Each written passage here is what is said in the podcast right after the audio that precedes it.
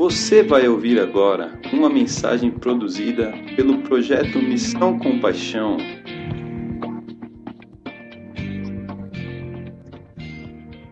Amém, irmãos. Bom dia aí na paz de Jesus. Pô, eu queria pedir Isaías para ficar de pé, irmãos. Fica de pé, Isaías. Irmãos, dá uma lida no que está escrito na camisa dele aí, irmão. Irmãos, eu, eu, eu queria tomar isso aí como ponto de partida, amor. Eu vi agora, que faz acho que um minuto, que eu olhei na camisa, tudo que não é eterno é eternamente inútil. Olha como, eu não sei quem que inventou essa frase, mas isso aí não foi carne nem sangue que revelou. Isso veio do céu. Isso aí veio do céu. Eu quero é, basear o que eu quero falar hoje nisso daqui. E perguntar para você uma coisa que serve também para mim, a pergunta. Quem que é teu Senhor? Quem que é meu Senhor? Quem que é meu dono? É Jesus ou é o dinheiro? O que, o que, que governa a minha vida? O que governa a tua vida? Jesus ou dinheiro? Eu queria que você ficasse com essa pergunta. Porque pode ser que no final, alguém que tenha afirmado aqui categoricamente que é Jesus, possa chegar à conclusão de que se enganou. E aí, é, eu creio que é um chamado de Deus, uma grande oportunidade da parte de Deus para todos nós, para que a gente possa colocar os nossos olhos naquilo que é eterno. E se por um acaso você reconhecer que, Jesus, que, que, que o dinheiro é que tem é, dominado tua vida, que você tem vivido em função disso, aí eu, eu, eu penso que é um, é um tempo oportuno para o nosso arrependimento. Amém, irmãos? Eu quero começar dizendo que o nosso ponto de partida é a cruz. E quando nós falamos da cruz, é como a Érica falou aqui sobre o retiro lá. Quando a gente fala sobre a cruz, é, a cruz aponta para a renúncia. A cruz aponta para a morte. A cruz, ela nos leva a abrir mão de tudo. Porque nós estamos mortos. E Jesus, em determinado momento, lá no livro de Lucas, capítulo 14, versículo 33, ele diz assim: ó, é, aquele que não renuncia, quantas coisas, irmãos? Diga assim comigo: todas as coisas. Todas as coisas. Jesus disse: aquele que não renuncia a todas as coisas não pode ser meu discípulo. 1 João, capítulo 2, versículo 15, eu achei a tradução da nova linguagem, é, linguagem de hoje. É, vou ler aqui, presta atenção. Não amem o mundo, nem as coisas que há nele. Se vocês amam o mundo, não amam a Deus, o Pai. Nada que é deste mundo vem do Pai os maus desejos da natureza humana, a vontade de ter o que agrada aos olhos e o orgulho pelas coisas da vida, tudo isso não vem do Pai, mas do mundo. O mundo passa com tudo aquilo que as pessoas cobiçam, porém aquele que faz a vontade de Deus vive para sempre. Por isso que tudo aquilo que não é eterno, irmãos, é eternamente inútil. E eu penso que nós precisamos olhar para esse texto com cuidado, porque fala assim, ó, que nós não devemos amar o mundo e nem aquilo que há. Quem aqui pode dizer assim, ó, esse mundo não tem nada para mim? Mas, mas, você tem, mas você tem fé para dizer isso? Você tem, tem, tem fé para dizer isso? Nós precisamos chegar a um ponto na nossa vida, amados, que a gente, que essa tem que ser, esse tem que ser o nosso ideal de vida. Porque nós não estamos vivendo aqui uh, olhando ou, ou com alguma esperança nesse mundo, nessas coisas que tem. E aí eu vejo um monte de gente sendo roubado na fé. Igual eu falei semana passada, um monte de gente que fica com o coração desesperado, porque ai, vai ter crise. Ó, irmão, posso falar a verdade, vai ficar pior a coisa crises virão, a economia pode virar um caos, pode entrar em colapso, o dia mal pode chegar sobre a nossa nação, que eu até creio que, que se chegar, vai ser uma coisa justa, porque a nossa nação é, é, é uma nação idólatra, o nosso país é um país que ama o dinheiro, o nosso país é um país que vive em função do dinheiro, muita, a maioria, não estou dizendo todos, mas a maioria. Então, é, se vier uma correção sobre nós, nós não podemos dizer que Deus nos abandonou. Agora, aquele que tem os olhos naquilo que é eterno, aquele que tem os olhos no Senhor, ele passa pelo vale, ele passa pela sombra da morte, mas ele não tira os olhos do Senhor, porque a esperança dele está naquilo que é eterno. Eu sei que tem algumas pessoas que estão nos visitando e eu queria que você não se sentisse constrangido com nada do que eu vou dizer. Porque, na verdade, nós não estamos aqui preocupados ah, com, com o projeto, com os donativos, com as necessidades que temos como igreja. Não é isso que nos move a falar sobre esse assunto. Mas o que nos move a falar sobre esse assunto é a necessidade que nós temos de instruir a igreja para que todos nós possamos estar firmes e resistir no dia mal. E que a nossa, o nosso entendimento e a revelação que a gente tem acerca da palavra, e aí especificamente sobre esse assunto, seja tão clara que nós não nos desviemos. Amém, irmãos? Quem é o teu Senhor? Quem que é meu Senhor? É Deus ou é o dinheiro? Eu quero pedir para você abrir tua Bíblia. Vamos ler alguns textos aí. Mateus 6, 24. Eu vou ler aqui três traduções desse texto. Vou falar sobre. Eu não vou falar especificamente sobre dinheiro, mas vou falar sobre o que está por trás do dinheiro.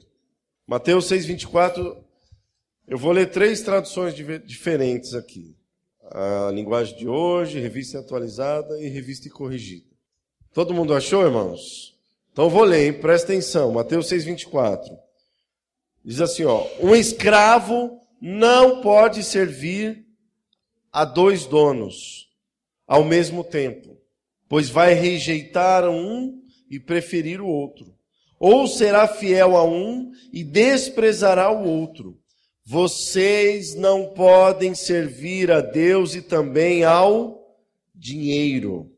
Ninguém pode servir a Deus e também ao dinheiro. Revista atualizada diz assim: ó, ninguém pode servir a dois senhores, porque ou há de aborrecer-se de um uh, e amar o outro, ou se devotará a um e desprezará o outro. Vocês não podem servir a Deus e às riquezas. E na revista corrigida, o mesmo texto diz assim: ó, ninguém pode servir a dois senhores, porque ou há de odiar a um, odiar a um e amar o outro, ou se dedicará a um e desprezará o outro. Não podeis servir a Deus e a mamon. Então você vê que três traduções aqui. Nós não podemos servir a Deus e ao dinheiro a Deus e as riquezas e a Deus e a mamon, que na verdade tudo é a mesma coisa. Este é um único momento na Bíblia em que você vai ver ali, principalmente no Novo Testamento, que você vai ver Jesus apresentando algo, você não vai ver em nenhum momento, outro momento, Jesus apresentando algo que possa fazer concorrência com ele. Você não vê Jesus em nenhum momento apresentando alguma coisa que possa ser colocado na vida de alguém que concorra com ele na vida de uma pessoa. É o único momento em que Deus diz que algo pode se tornar o que? Um dono, um senhor, algo que possa dominar uma pessoa. Esse é um momento. E, ele coloca como senhor, porque ó, ninguém pode servir o quê? A dois senhores. E quando Jesus fala, ninguém pode servir a dois senhores, irmãos, presta atenção. Quando ele fala, ninguém pode servir a dois senhores. Jesus aqui não está falando de uma proibição. Ele não está dizendo assim, ó, eu proíbo você de servir a dois senhores. Jesus não fala de uma proibição, mas ele fala de uma impossibilidade. É impossível, não tem como, não dá. Assim como a lei da física, que diz lá que dois corpos não podem ocupar o mesmo lugar no espaço. Jesus está dizendo que é impossível, não tem como, não tem jeito. Ou você serve a um, Ou você serve a outro. Ou você rende a tua vida a um, ou você vai render a tua vida a outro. Ou você coloca a tua vida debaixo do governo de um, ou debaixo do governo do outro. Então não é uma proibição, mas é uma impossibilidade. E nós precisamos avaliar quais as escolhas que nós temos feito. Quem é que está governando a nossa vida? É Jesus ou é o dinheiro? Porque quando ali nós lemos em 1 João, não ameis o mundo nem o que nele há. Olha, irmãos, eu estou convicto que quando o, ali João escreveu aquilo, ele estava falando basicamente sobre os recursos desse mundo. Sobre aquilo que esse mundo oferece para nós. E a centralidade desse recurso está no, no dinheiro. Eu não sei dizer a porcentagem, mas eu posso te garantir que a grande maioria dos problemas que as famílias enfrentam estão relacionados com a questão do dinheiro. Você ouvia falar antigamente muito, por exemplo, sobre divórcios por causa de adultério. Um dos cônjuges adulteravam e isso culminava num divórcio. Hoje, há quem diga não tenho dados assim, pesquisas, mas há quem diga, e não só uma, como várias pessoas, vários líderes eu já vi dizendo que ah, os casamentos acabam muito mais por problemas financeiros do que por causa de, de, de pecados de imoralidade. Justamente por causa de um coração que inconscientemente acaba se devo, devotando ao dinheiro. Você vê famílias esfrangalhadas por causa do problema do dinheiro. E não é por causa da falta, não, irmãos. Porque às vezes tem também, mas está destruído. A questão não é ter ou, ou não ter. A questão é quando se sujeita e se elege o dinheiro como o seu dono, o seu o Deus. Ou você serve a Cristo, ou você vai servir ao dinheiro e ao poder que está por trás dele. Então, quando você percebe que pessoas, famílias, estão é, vivendo todos esses problemas por causa do dinheiro. Eu posso te dizer que em algum momento essas pessoas se deixaram influenciar por mamon. E alguns seguem ao ponto de não apenas se deixar influenciar, porque eu penso que as trevas, o diabo, ele trabalha na base da influência. E quando ele começa a ganhar espaço na influência, ele começa a dominar. Quando a influência se torna uma coisa concreta na vida de uma pessoa, essa influência deixa de ser uma influência e passa a ser um domínio. E muitas pessoas, elas estão ou influenciadas ou dominadas por esse espírito de mamão. Irmão, eu, eu me lembro, irmão, nesses anos de ministério. Eu nunca trouxe uma palavra sobre esse mamon. Eu nunca, eu nunca, eu não me lembro, irmãos. Talvez falei assim pontualmente, mas eu me lembro nunca de ter falado. É a primeira vez que eu falo aqui sobre mamon, sobre esse espírito que está por trás do dinheiro. Eu quero aqui ilustrar para você entender bem uh, uh, uh, o que, que, eu, que eu quero falar. Um exemplo é a vida, por exemplo, sexual. A vida sexual, irmãos, é um presente de Deus que Ele concedeu para os seus filhos dentro dos limites do casamento. Então, é uma dádiva de Deus, é um presente que Ele dá para o casamento. E todos aqueles que andam nos princípios de Deus para essa área íntima, dentro do casamento, eles desfrutam das bênçãos de uma sexualidade sadia, saudável, santa e pura. Porém, quando se acrescenta impureza à vida íntima, à vida sexual, seja ela de qualquer tipo, isso não quer dizer, por exemplo, que um casal não pode ter impureza no seu casamento, que pode sim. A gente vê um monte de casal que que, que às vezes traz impureza para dentro do casamento, que às vezes quer dar uma, uma esquentada lá na relação, aí começa a olhar pornografia, começa a, a, a, a se envolver com um monte de sujeira e torna o casamento impuro. Ou então fora do casamento, quando um, um cônjuge se envolve num outro tipo de relação, ou quando alguém que não é casado também se envolve, isso acrescenta impureza. E certamente, quando se acrescenta impureza sobre essa vida sexual, você abre legalidade para que espíritos demoníacos tenham acesso a essa área. E aí a gente vê aí, ó, pombagira e não sei quantos demônios mais tem que agem especificamente Afrodite. Existem demônios que agem especificamente nessa área. Por quê? Porque abriu-se uma legalidade, porque ah, trouxe impureza para aquela área da vida. E quando eu estou dizendo isso para quê? Porque se nós tornamos impuro o uso das nossas finanças, nós damos legalidade a um espírito chamado Mamon para dominar a nossa vida financeira. Irmãos.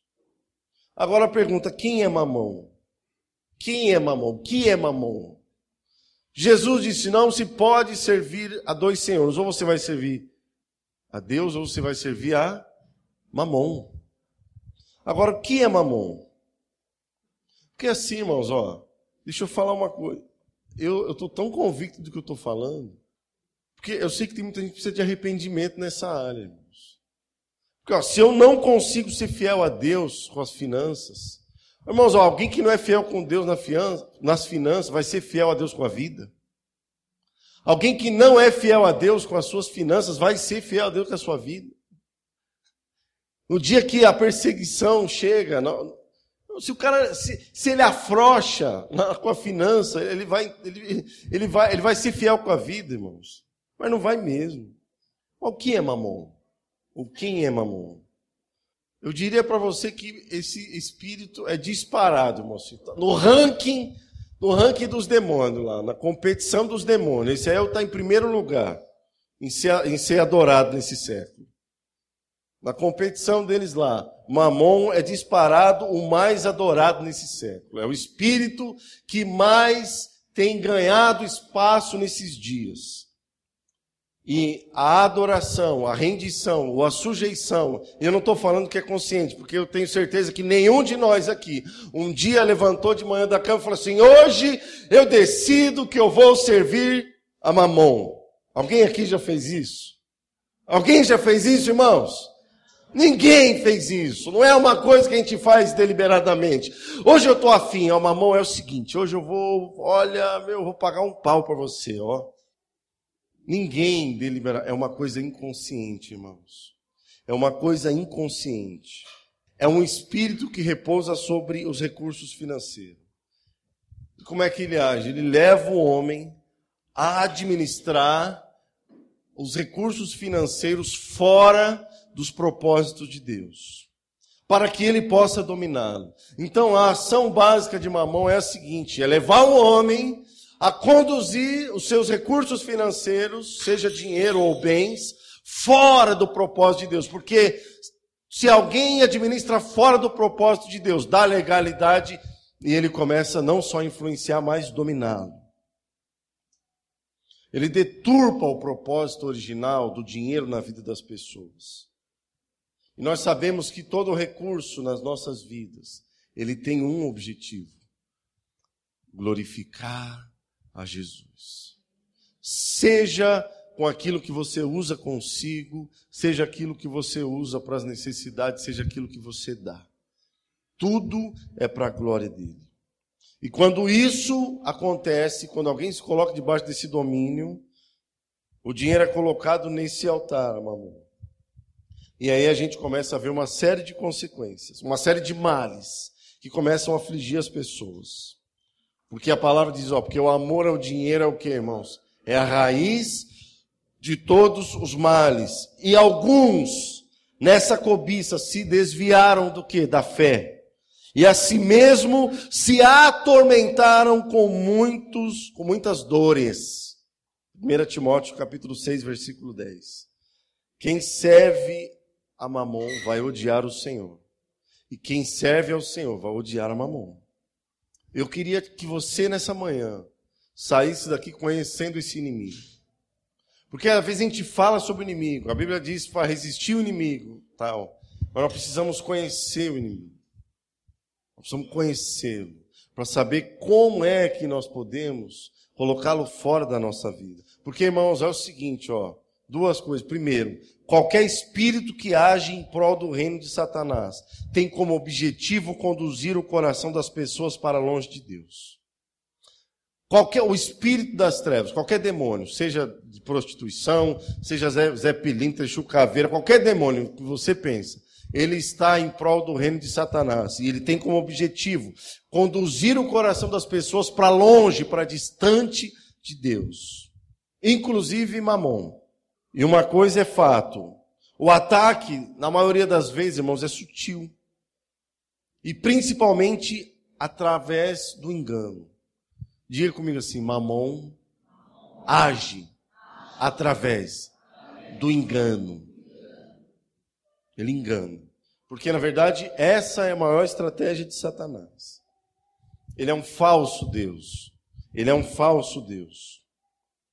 Ele deseja que os homens se submetam a ele. Essa palavra mamon, irmãos, é uma palavra aramaica, que significa dinheiro, riquezas, o império da Assíria começou a tornar esse, essa expressão, eles elegeram esse, esse espírito como seu Deus e começaram a adorar esse Deus. Mas sabe da onde que eles importaram isso? Da onde que eles é, adotaram? Da onde eles copiaram? Dos seus vizinhos. Sabe quem? Babilônia. Eles começaram a adorar baseado na Babilônia. E Babilônia, muito mais do que uma cidade, irmãos, era um sistema. Diga comigo assim: Babilônia é um sistema. Baseado no quê, irmão? Fundamentado no quê? Sabe no quê? Baseado no orgulho, baseado na arrogância, baseado no egoísmo. Babilônia é um sistema. E por ser um sistema baseado na arrogância, no orgulho, no egoísmo, ou seja, quando os homens constru decidiram construir Babilônia, esse sistema, eles queriam construir uma torre para quem, irmãos? Para si mesmos. Era para chegar ao, ao, ao, céu, mas eles queriam, estavam construindo para quem? Para eles mesmos. Eles estavam edificando para si mesmos. Eles estavam construindo para si mesmo, buscando os seus próprios interesses, estavam buscando tornar os seus nomes célebres. Isso é o que está por trás do sistema da Babilônia. E a proposta de Satanás, quando enganou a Eva, foi realmente fazer com que Eva olhasse para si olhasse para si e sentisse que ela não estava completa. E aí ele semeia, diz assim, ó, porque como Deus, você vai, você precisa ter algo a mais. Esse é o engano que penetrou Eva. Na verdade, é o engano que, que, que o diabo caiu, porque ele se enganou. Mas é um engano que penetrou o coração de Eva. É um engano que entrou lá quando eles tentaram edificar uh, a Torre de Babel, baseado no seu próprio interesse. É um sistema. É um espírito, irmão, que promete tudo, mas não dá nada. Mamão é um espírito que te promete tudo, mas ele não te dá nada, porque o papel dele é roubar, matar e destruir. O êxito dele é baseado no engano. Assim como o engano encheu, como eu falei, o coração de Lúcifer, que se transferiu para Eva, os homens cederam às investidas de Mamon, por se renderem aos seus enganos. Ele promete coisas que ele não pode cumprir, porque ele promete coisas que só Deus pode dar, irmãos. Mamon promete coisas que só Deus pode dar, como por exemplo, segurança. As pessoas elas acham que a segurança delas está no dinheiro que elas têm, seja muito ou seja pouco. Mas quem é que pode te dar segurança, irmão? Quem pode te dar segurança? Quem pode, por exemplo, te dar identidade? Quem é que pode dizer para você quem você é? Quem pode te dar, por exemplo, liberdade? Quem é que pode garantir o teu futuro, por exemplo? Quem, irmãos? Diga para mim quem? É só Deus, irmãos. Mas tudo isso são coisas que Mamon oferece e que as pessoas enganadas acreditam.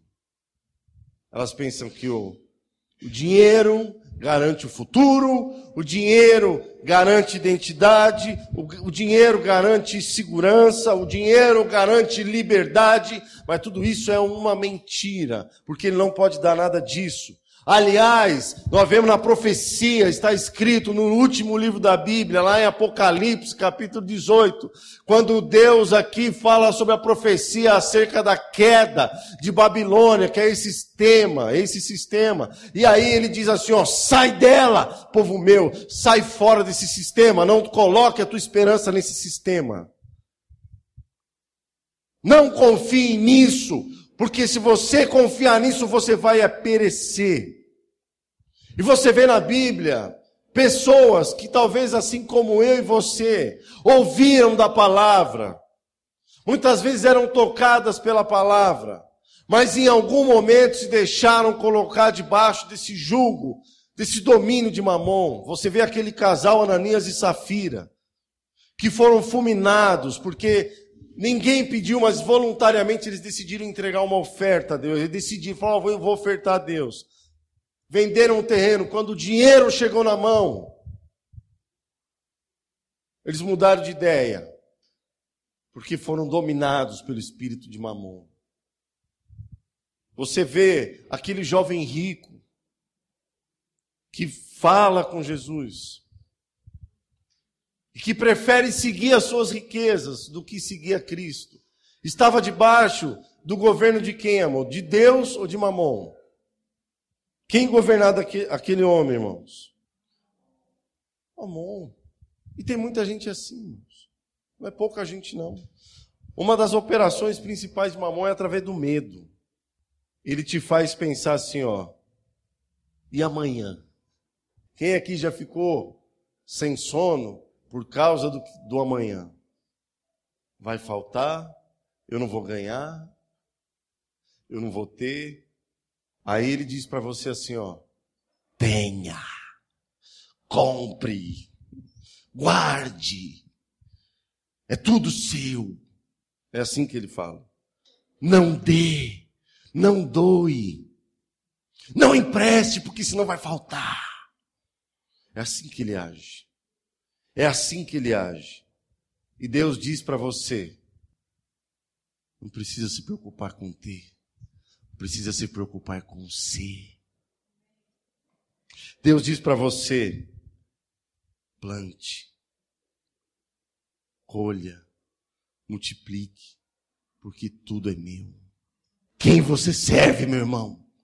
Quem é o teu Deus? Existe um sistema espiritual por trás das movimentações financeiras. Existe um sistema espiritual das trevas e um sistema espiritual do reino da luz. Não tenha dúvida, irmãos. O sistema espiritual do reino das trevas é o seguinte: compra e venda, tire proveito, leve vantagem. Esse é o sistema do mundo. O sistema do reino de Deus, sabe qual é, irmão? Dar e receber. Esse é o sistema do reino de Deus. Porque dele, por ele e para ele são todas as coisas. Ah, então agora a gente não compra. Não, a gente compra.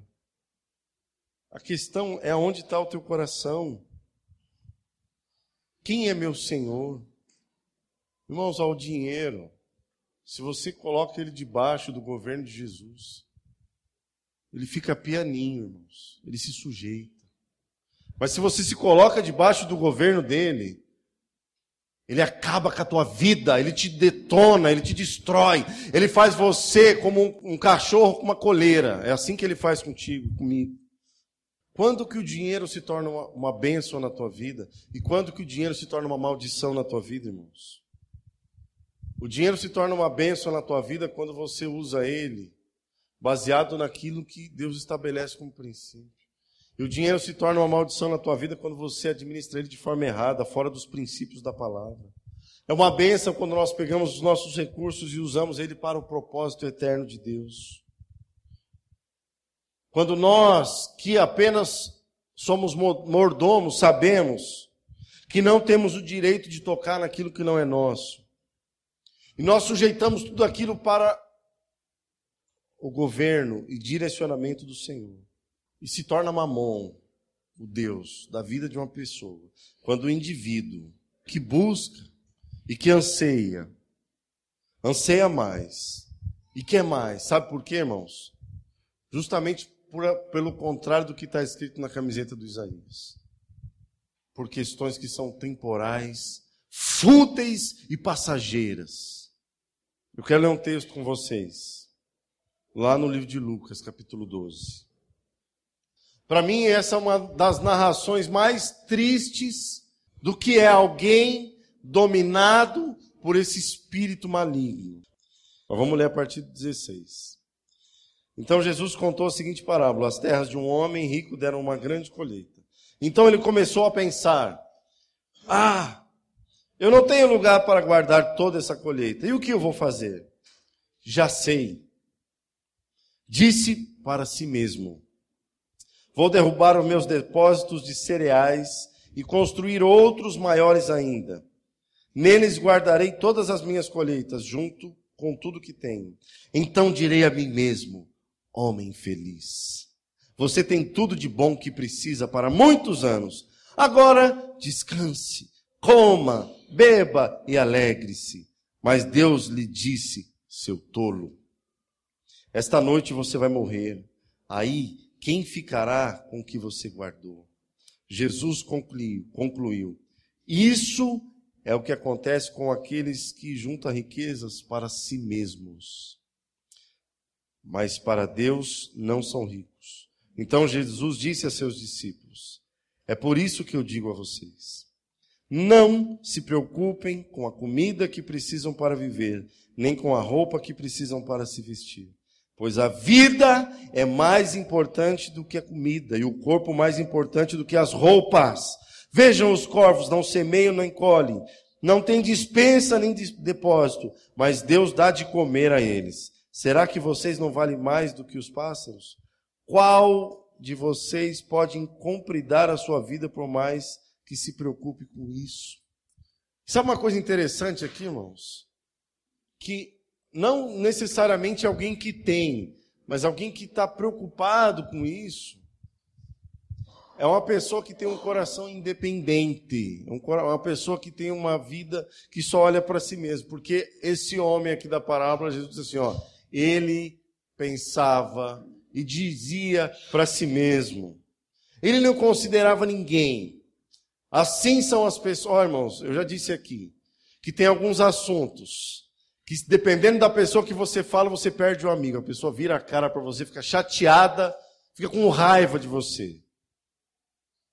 Tem gente que não gosta que você ensina ela como ela deve criar os filhos. Fica com raiva. No meus filhos, não, não eu, eu sei do jeito que eu criar. Eu sou pai. E aí cria de qualquer jeito lá. Tem gente que não gosta. E tem gente que não gosta que você fale como é que ela deve é, administrar a finança. Fica com raiva. Porque está com o coração igual esse cara aqui da parábola. É independente. Não considera ninguém. Às vezes o marido se enfia em dívida, não considera a esposa. A esposa faz dívida escondida do marido, não considera o marido. Aí no contexto da igreja tem gente que vive uma vida independente, faz o que acha que tem que fazer com o seu dinheiro. Irmão, em nenhum momento eu estou falando de dízimo, estou falando de oferta. Depois até vamos falar, quem sabe no que vem. Mas eu estou falando da maneira como você cuida daquilo que é de Deus, não é seu. Todo dinheiro, todo recurso que, que vem para mim e para tua mão não é nosso. Nós somos mordomos, nós somos apenas cuidadores. É claro que Deus é tão maravilhoso que a gente acaba, às vezes, pegando uma beirinha. Quem já provou da bênção de Deus em algum momento? Pô, irmãos, é claro. Mas é, vale lembrar que dele, por meio dele e para ele são todas as coisas. E aí Jesus pergunta para ele assim: o que você tem reservado para a vida eterna? Você vai morrer? Não vai levar nada? Quem vai ficar com tudo que é teu?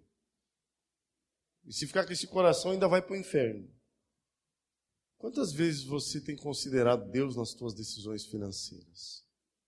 Quantas vezes você tem considerado Deus nas tuas compras? Cuidado. Porque se você é uma pessoa que não considera Deus, você pode estar debaixo, no mínimo, de uma influência de mamão.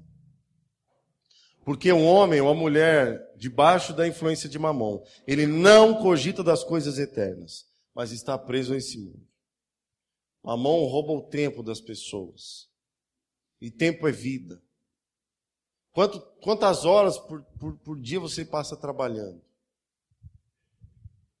Quantas horas você passa dando o teu tempo? Quantas horas você passa dando tua vida? Para quê? É porque você precisa se manter. Mas eu queria te falar para você ter cuidado. Para você não cair no engano. De ter uma sensação enganosa, de porque você trabalha, porque no fim do mês você ganha o teu dinheiro, que aquilo é teu. Isso é engano, não é meu. E Mamon engana muita gente. Assim como enganou, como eu falei, Ananias e Safira, enganou Judas, que por causa do dinheiro lá traiu Jesus. Enganou quem mais? O jovem rico, esse cara da parábola o servo de Eliseu, Geazi, que ficou de olho lá na, no prêmio, lá, quando, quando, quando Eliseu curou, foi usado para curar, orou, deu caminho lá e Namã foi curado, e aí Namã quis dar uma, uma oferta generosa para Eliseu, Eliseu falou, eu estou fora, não quero. Eliseu resistiu, o espírito de mamão, ele resistiu. Mas Geazi falou, ô Eliseu, cara, você é trouxa. Se fosse hoje que ele tinha pensado em pô, Eliseu deve ser trouxa. O cara tá dando, ele não quer. Então vai, seu trouxa, deixa que eu vou lá pegar para mim. Já estava debaixo do quê? Do domínio de Mamon. Mas posso falar uma coisa, irmãos? Existe alguém na Bíblia que não, que não foi enganado por Mamon. Uma mulher que até hoje é lembrada. Ela não caiu aos encantos de Mamon, porque ela entregou em um, acho que em um minuto ali, o equivalente a 300 dias de trabalho. Aquela mulher do vaso de alabastro, irmãos, ela entregou o equivalente a 300 dias de trabalho. Ela trabalhou quase um ano inteiro para dizer assim: Mamon, você não me domina e o meu Jesus é o meu Senhor, por isso eu entrego tudo para Ele. Ele é o meu Senhor.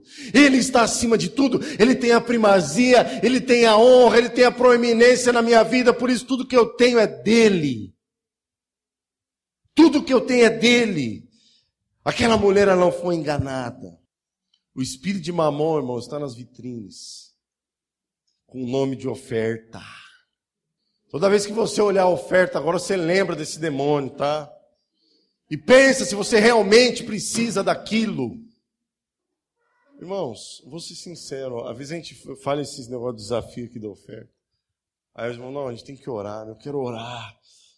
Nossa, vou orar, meu, porque eu quero ouvir Deus para me ofertar. Não, será que na hora de comprar a gente ora desse jeito? Será que ora desse jeito? Na hora de fazer o carnê lá, 60 vezes lá, que está obstinado naquele negócio, numa TV de 60 polegadas, será que ora desse jeito? Ou quando quer ostentar e põe uma roda de não sei quantas polegadas lá, de não sei quantos árvores, não sei 20 no carro. Ora para fazer isso, irmãos, ora. Não é pecado, tá? Seja livre. Mas ora para fazer isso. Ouve Deus. E aí? Quem é o teu Senhor? Quem é que governa a tua vida? É Jesus ou é o dinheiro? Fala para mim, fala para você mesmo, irmão. Eu tenho sido confrontado com isso, irmão, com essas coisas. Muito confrontado. Esse sistema, irmãos, é um negócio terrível. Porque leva a gente sempre a querer obter vantagens. Sempre a querer lucrar de alguma maneira. Tá, mas o que, que eu ganho com isso? Até na oferta, irmãos. Até na maneira como a gente entrega a Deus. Tá bom, mas o que eu ganho com isso? Você acha que isso é o coração de alguém que é governado por Jesus? Irmão, como é que eu vou ganhar uma coisa?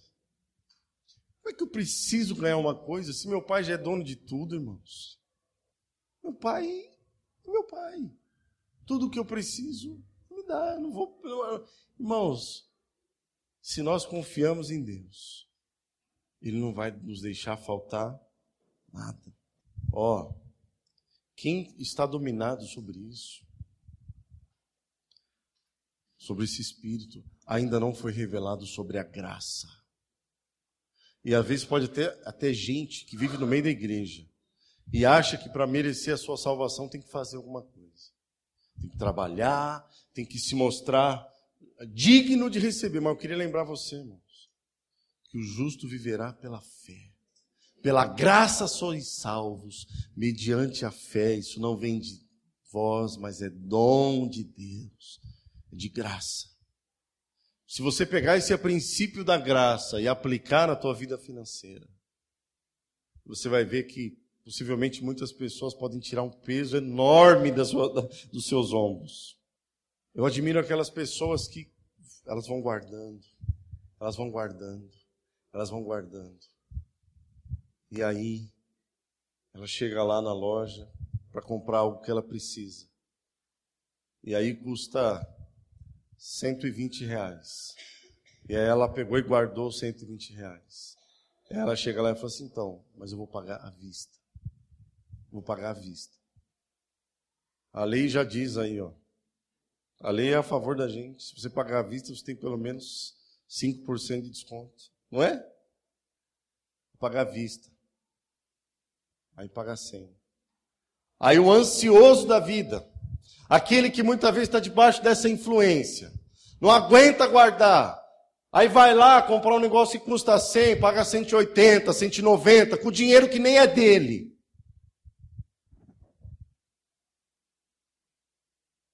Porque muitas vezes eu fico comichão, não tenho paciência. Eu não tenho problema com crediário, tá, irmão? Eu tenho problema com se deixar sujeitar por esse Deus. Ó, Mamon, ele induz as pessoas a roubarem a Deus, a não serem fiéis nas suas ofertas, principalmente nas ofertas. Porque às vezes a pessoa até é fiel no dízimo, ela entrega lá os 10% e fala: Não, eu sou fiel a Deus. Irmãos, qual foi a última vez, por exemplo, quem é discípulo de Jesus? Que fez uma oferta a Deus de sacrifício, entregou algo que te custasse. Qual foi a última vez que você entregou algo que fosse extravagante para Deus? Quando foi que você fez isso a última vez?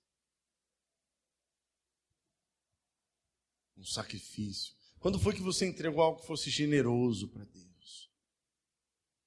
Quando nós fazemos isso, nós estamos pegando uma mão e colocando assim, ei, psiu, capiroto, o teu lugar é aqui, ó, debaixo do meu pé. Debaixo do meu pé, você não me domina. E ó, você vê que no Didaquê, na doutrina de Jesus, Mateus 5, 6 e 7, Jesus fala com isso, sobre isso de maneira muito, muito, muito forte, muito clara. Mateus 6, 21, Jesus diz assim, ó, não, não ajunteis Riquezas aqui na terra, onde traça e ferrugem destroem, onde os ladrões arrombam e roubam. Pelo contrário, ajuntem riquezas no céu, onde as traças e a ferrugem não podem destruí-las, e os ladrões não podem arrombar ou roubá-las. Pois aonde estiver as suas riquezas, aí está o seu coração. E ó, irmão, presta atenção, ó. Quando Jesus fala sobre riqueza aqui, todos esses textos que eu falei sobre riqueza, não pensa na riqueza nos dias de hoje, tá? Porque riqueza naquela época era o cara que tinha o que comer, o que beber e tinha um pouquinho a mais, entendeu? Naquele contexto, o cara que era rico era um cara que comia, bebia e ainda tinha um pouco a mais, vivia um pouco melhor. Talvez se os ricos, muitos ricos daquela época, vivissem a vida que eu e você levamos, ele ia dizer o seguinte: fala, eu sou rico, rico é você. Talvez se muitos deles olhassem para nós, eles iam dizer: Eu não sou rico, quem é rico é você. Jesus fala: ó, Não ajunteis para vós tesouro na terra, mas ajunteis aonde? Tesouro no céu. Tudo que não é eterno é eternamente inútil. O que é ajuntar tesouros no céu, irmãos? Eu estou chegando aos 40% da mensagem, irmãos. Falta vocês aguentam? Sim ou não? Sim. Brincadeira, já estou. Espero terminar em breve. O que, que Jesus falou, irmãos, aqui? Não ajunteis para vós tesouros na terra, mas nos céus. O que, o que é juntar tesouro no céu, irmão? O que é juntar tesouro no céu, considerando que lá as ruas são de ouro? Já está lá o tesouro. E é interessante que a igreja primitiva eles colocavam lá o dinheiro aos pés dos apóstolos. A Bíblia fala que no céu vai ter ruas de ouro, sabe por quê? Isso para mim é um sinal profético que diz assim: ó, tudo aquilo que haver você se mata, tudo aquilo que você dá vida para correr atrás, lá vai ser o lugar onde você vai pisar. Ó. Vai ser o lugar que você vai pisar. A juntar tesouro no céu, irmãos, é colocar a nossa vida toda tudo que eu sei, tudo que eu sou e tudo que eu tenho no reino de Deus. Isso é juntar tesouro no céu. O que, que você acha que Deus valoriza mais? Coisas ou pessoas? Diz para mim, irmãos. Você acha que Deus dá mais valor para coisas ou pessoas? E por que, que nós muitas vezes investimos mais recursos em coisas? Será que nós estamos indo na direção de Deus ou na contramão de Deus? Para refletir. Mamon, ele, ele dá uma sensação enganosa para as pessoas. Tipo assim, ó, o dinheiro resolve tudo. Irmãos, há um tempo atrás eu caí numa cilada. Que depois de não sei quantos anos, eu consegui fazer uma, uma, uma micro poupança. Eu devia ter uma querelinha lá. Uma mini poupança, muito pouco, irmãos. Acho que não devia ter nem 500 reais lá na poupança. Que para mim já era uma benção. Puxa, eu acho que eu nunca, nunca consegui reservar tanto. E aí sabe o que aconteceu, irmãos? Eu comecei a proteger aquilo, irmãos. De um jeito vocês não têm ideia. Qualquer pensamento que vinha que eu precisasse mexer naquilo, eu já ficava em pânico. Já falava, ah, vai acabar. Esse, esse demônio ficou me tentando, irmãos, me tentando. E aí, o Espírito Santo me confrontou. Falou, cara, é nisso que você está confiando? Essa é, é nisso que você está colocando tua confiança. Eu falei, é mesmo, né, Senhor? Ó, em uma semana, irmão, acabou tudo farmácia, a Paula bateu o carro, tive que pagar o conserto do outro carro, ó, acabou. Para Deus dizer assim, meu filho, você já provou tanta coisa de mim. Você já viveu tanto milagre comigo e você está desse jeito. Para com isso. Eu sou teu Deus. Eu falei, é mesmo, né, Senhor? Sai fora, mamão, em nome de Jesus. Você não tem parte comigo. Tem gente que é assim, confia na poupança, confia no salário. Eu acho que nós temos que ter uma boa administração, porque um dos problemas financeiros é a gente que é desordenado financeiramente. O cara, no segundo dia que ele ganhou o salário, ele já nem sabe mais quanto que ganhou, quanto tem, no que, que foi, se pagou todas as contas, tudo atrapalhado. Tem muita gente assim, irmãos. Está fora. Agora tem gente, irmão, que confia tanto, meu, que todo dia de manhã ele lenta lá, ele, todo dia de manhã ele senta na planilha e dá uma, ele dá uma repassada para ver se não vai faltar. Se o Senhor é a tua fonte, se o Senhor é a minha fonte, o teu salário, o teu emprego, até a tua poupancinha, são apenas os canais, irmãos, mas não são a fonte. Amém? Você crê nisso? Não é a tua fonte, a tua fonte é Ele. A minha fonte tem que ser Ele. Ó, eu conheci uma pessoa uma vez, rica. E parou lá em casa, pedir ajuda. Muito tempo. Ele já tem uns acho que uns 12 anos. Ai, se eu soubesse essas coisas lá atrás, eu tinha batido mais forte, mas não sabia na época andei na luz que eu tinha, mas. E aí, ri. Dinheiro.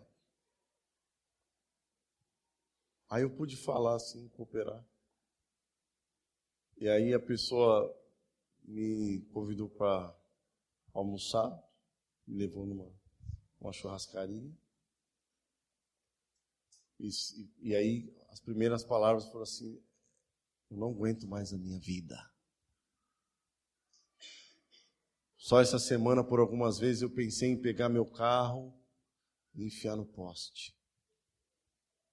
Cheio de dinheiro. Falei, pois é. Mas essa vida que você está levando aí,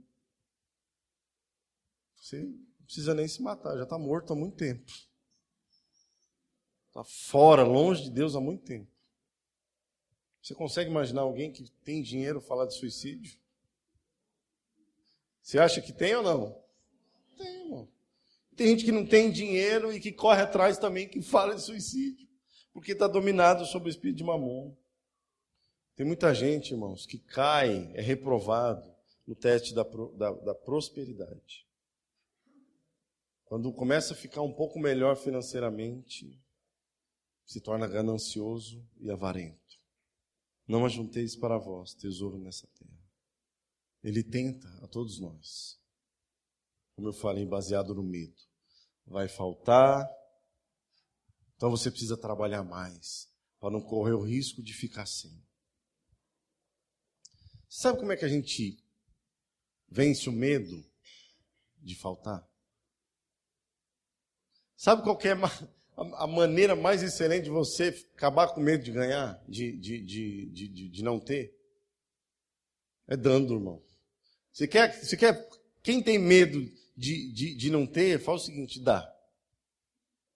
Mas você vai ver. Acabou o medo. Porque você está dizendo, fala assim, ó, eu não deixo, esse medo não me domina. Esse medo não me domina. E tem muita gente, irmão, que pode perceber que não é fiel a Deus, como eu falei no começo, quando for colocado diante de uma prova, de uma perseguição. Olha lá, igual lá a gente ouve aí nos últimos dias, tantas pessoas morrendo por Jesus. O cara não, vê, não precisa nem pôr a faca no pescoço, só você vai morrer. Não, pelo amor de Deus, não, eu nego, fala, o que, que você quer? Mamão alimenta, irmãos, a avareza no coração das pessoas. Um espírito ganancioso, avarento, Provérbio diz lá ó, que sanguessuga tem duas filhas. Como é que é o nome delas? Dá e a outra. Dá também. Ele deu o mesmo nome para as duas filhas. Dá e dá. Mamão ele alimenta um, um, um senso que a pessoa ela não pode perder em nada. Ela sempre tem que tirar vantagem. É igual o cara chega para outro e fala: cá, cara, você tem 10 reais aí para me dar? Não tem. E cinco? Não, também não tem. Nem um real não tem. Mas o que, que você tem no bolso? Ah, eu tenho um colírio. Ah, pinga uma gotinha aqui então no meu olho. Aqui, ó. Alguma coisa o cara tem que levar do outro. Alguma coisa ele tem que, ele tem que faturar. Não tem jeito.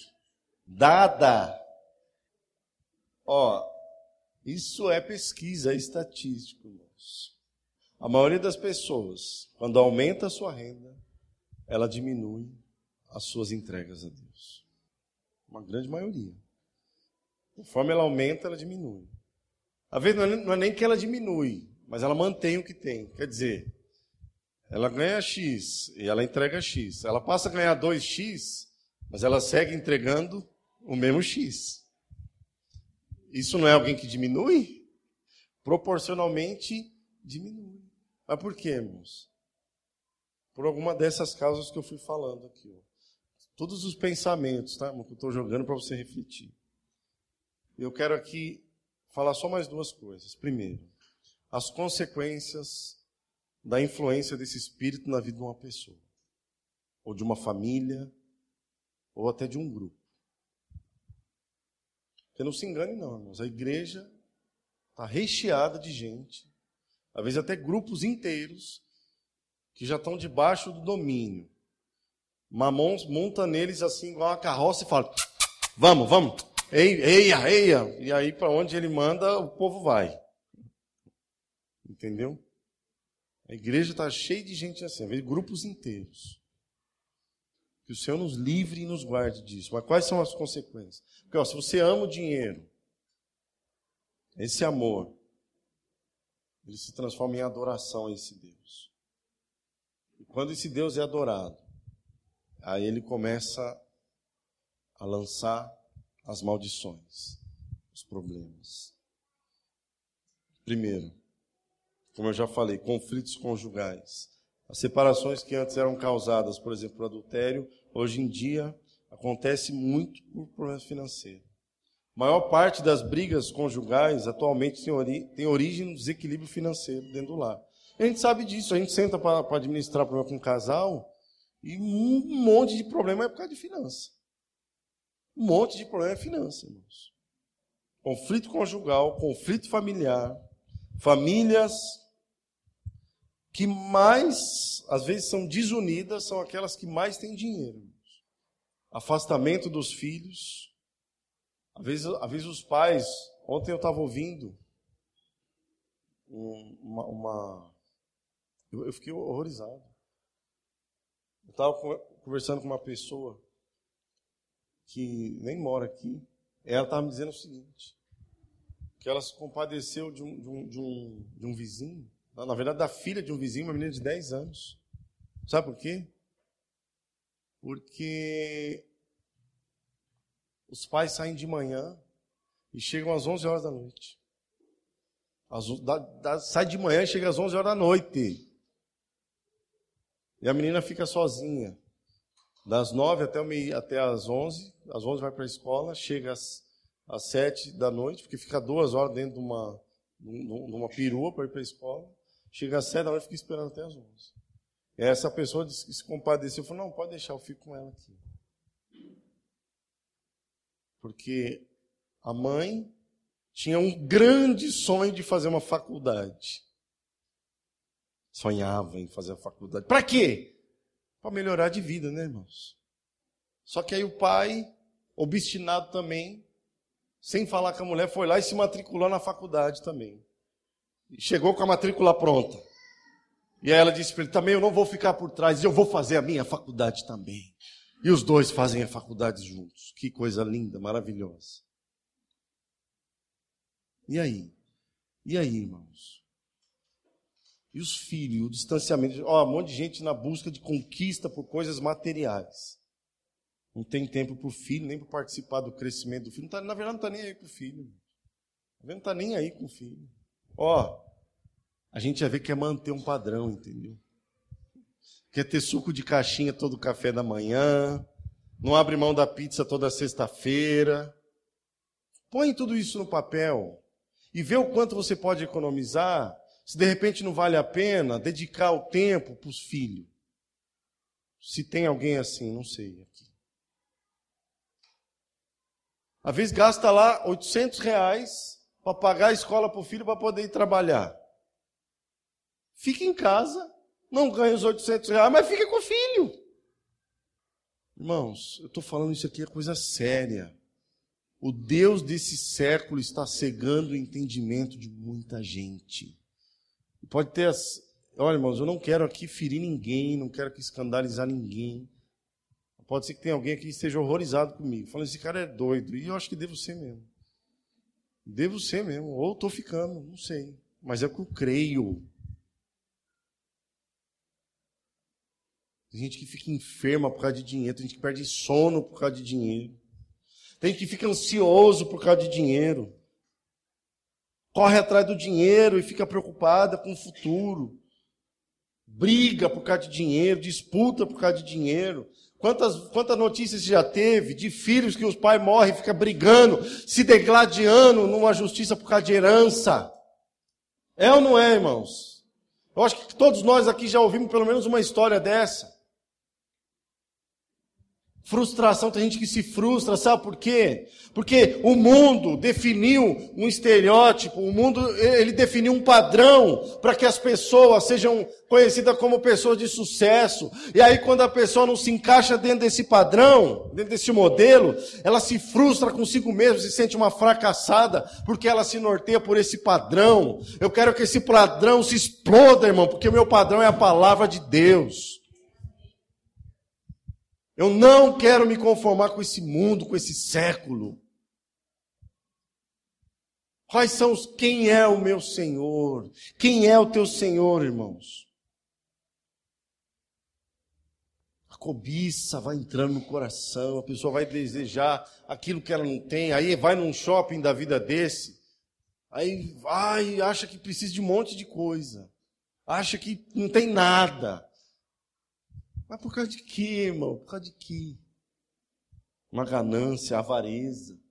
Se torna avarento. Ó, oh, irmão, tem gente que, às vezes a pessoa fala, vamos comer uma pizza. Ele pensa duas vezes. Porque aí ele fala assim, meu, mas eu vou gastar pizza aí, aí eu vou comer uma parte só. É melhor gastar sozinho e eu como sozinho. Irmão, eu estou falando aqui, mas ó, isso é verdade. É verdade, tem gente assim.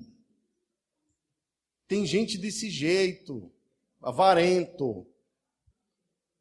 Às vezes chega, chega, chega, a gente em casa sai escondendo os queijos, chocolate, tudo lá.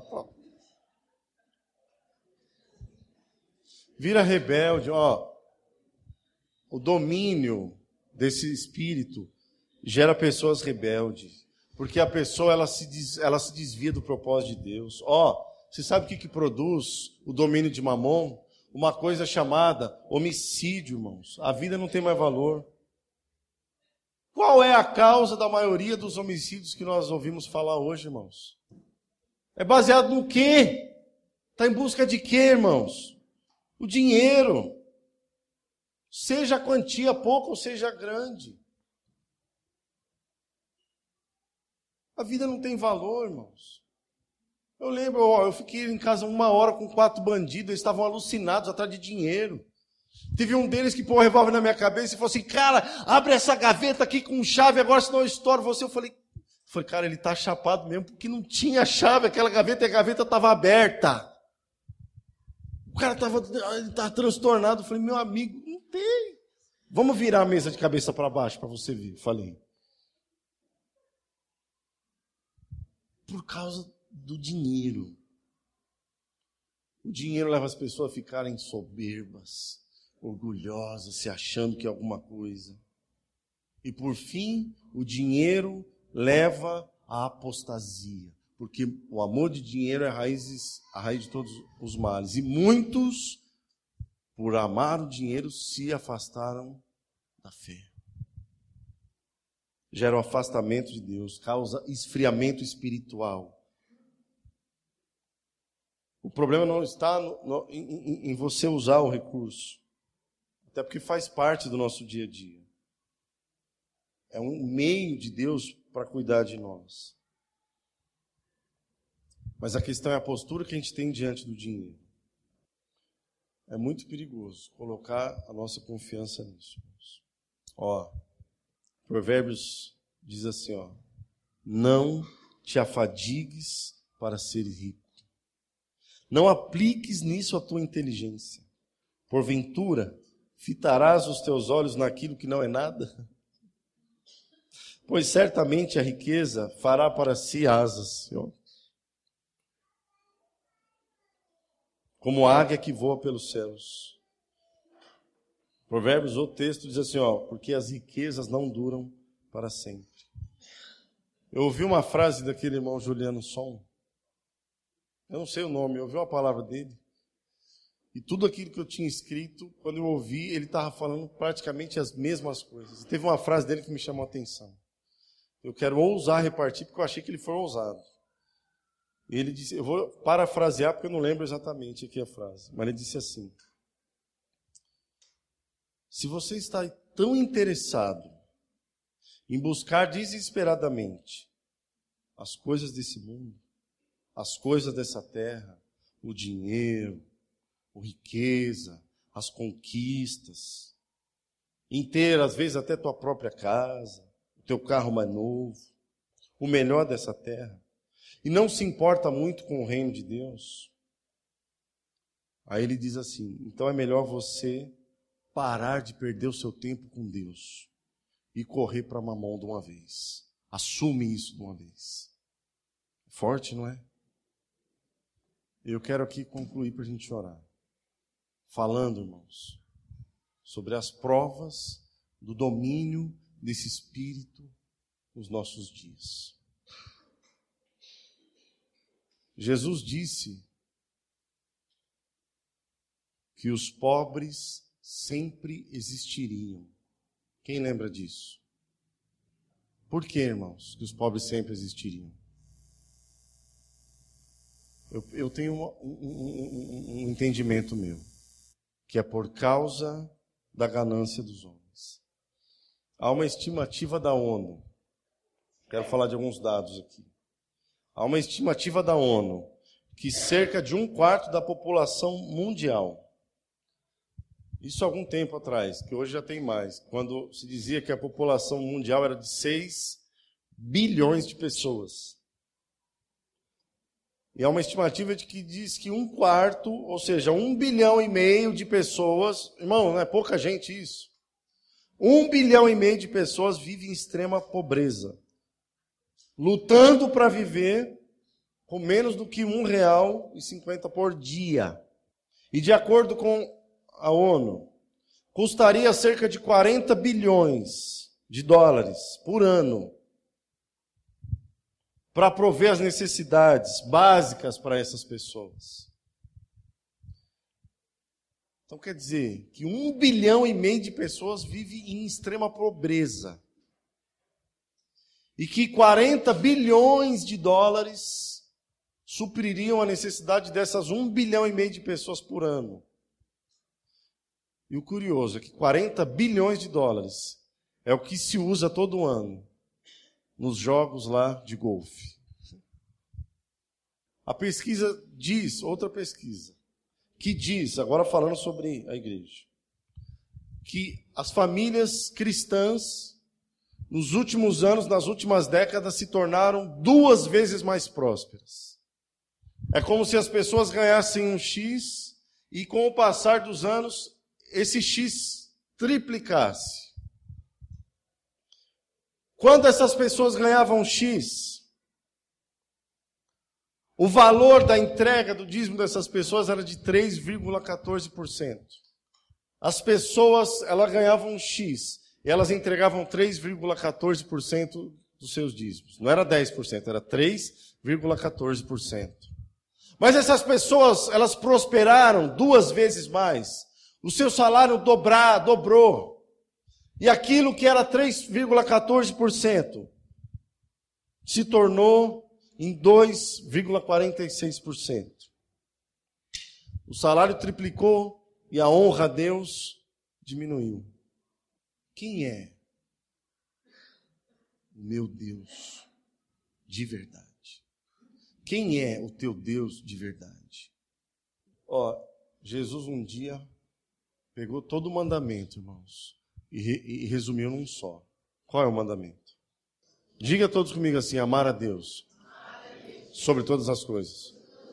E o próximo, como a ti mesmo. Isso também tem a ver com as finanças. E você sabia, como eu falei, um bilhão e meio de pessoas vivem em extrema pobreza. Você sabia, por exemplo, que 2,6 bilhões de pessoas não têm acesso a saneamento básico, água, esgoto, esse tratamento todo? Você sabia que 800 milhões de pessoas no mundo dormem com fome? E dessas 800 milhões, 300 milhões são crianças. Você sabia que a cada 3,6 segundos, um, dois, três, morre uma pessoa de fome? E a grande maioria são crianças com menos de 5 anos de idade.